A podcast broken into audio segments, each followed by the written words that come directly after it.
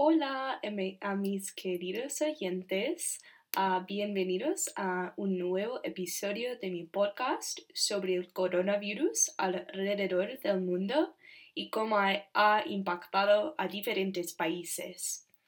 Hoy quiero enfocarnos en el país de Dinamarca. Dinamarca uh, es un país de que hemos hablado hoy en clase y también es uno de mis países favoritos porque es muy, muy diferente de los Estados Unidos. Y las diferencias entre Dinamarca y los Estados Unidos son uh, un parte de cómo ha sido muy diferente el coronavirus ahí en Dinamarca.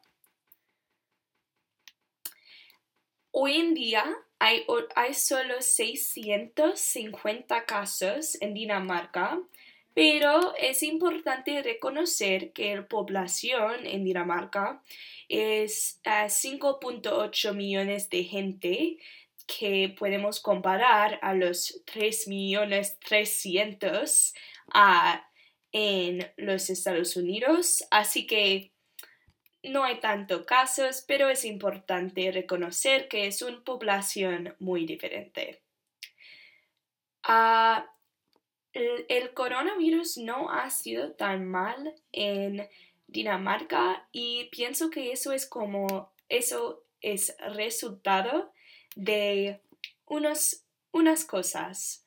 Primera, es resultado de acción muy rápido del gobierno. Ah, eso es algo diferente de los Estados Unidos, que el gobierno de Dinamarca tenía mucha rapidez para hacer uh, social distancing y cosas así, la cuarentena. También en la gente de Dinamarca hay mucha confianza en el gobierno. Dinamarca es, hay, hay que pagar mucho para vivir en Dinamarca, pero el gobierno tiene cosas como doctores, universidades y escuelas públicas que son muy buenas.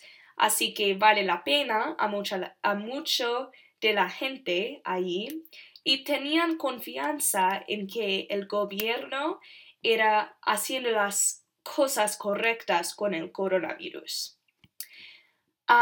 también, em, también hay una importancia en la cultura, en la sociedad de Dinamarca que enfoque en la sociedad más grande de su mismo.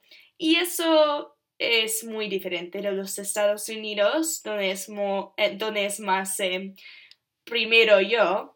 Ahí es se, se consideran la sociedad más grande. También la densidad de gente es muy bajo en Dinamarca. Hay muchas islas y Dinamarca, la mayor, uh, el parte más grande es península, así que la geografía es un poco más fácil para parar el transmito del coronavirus.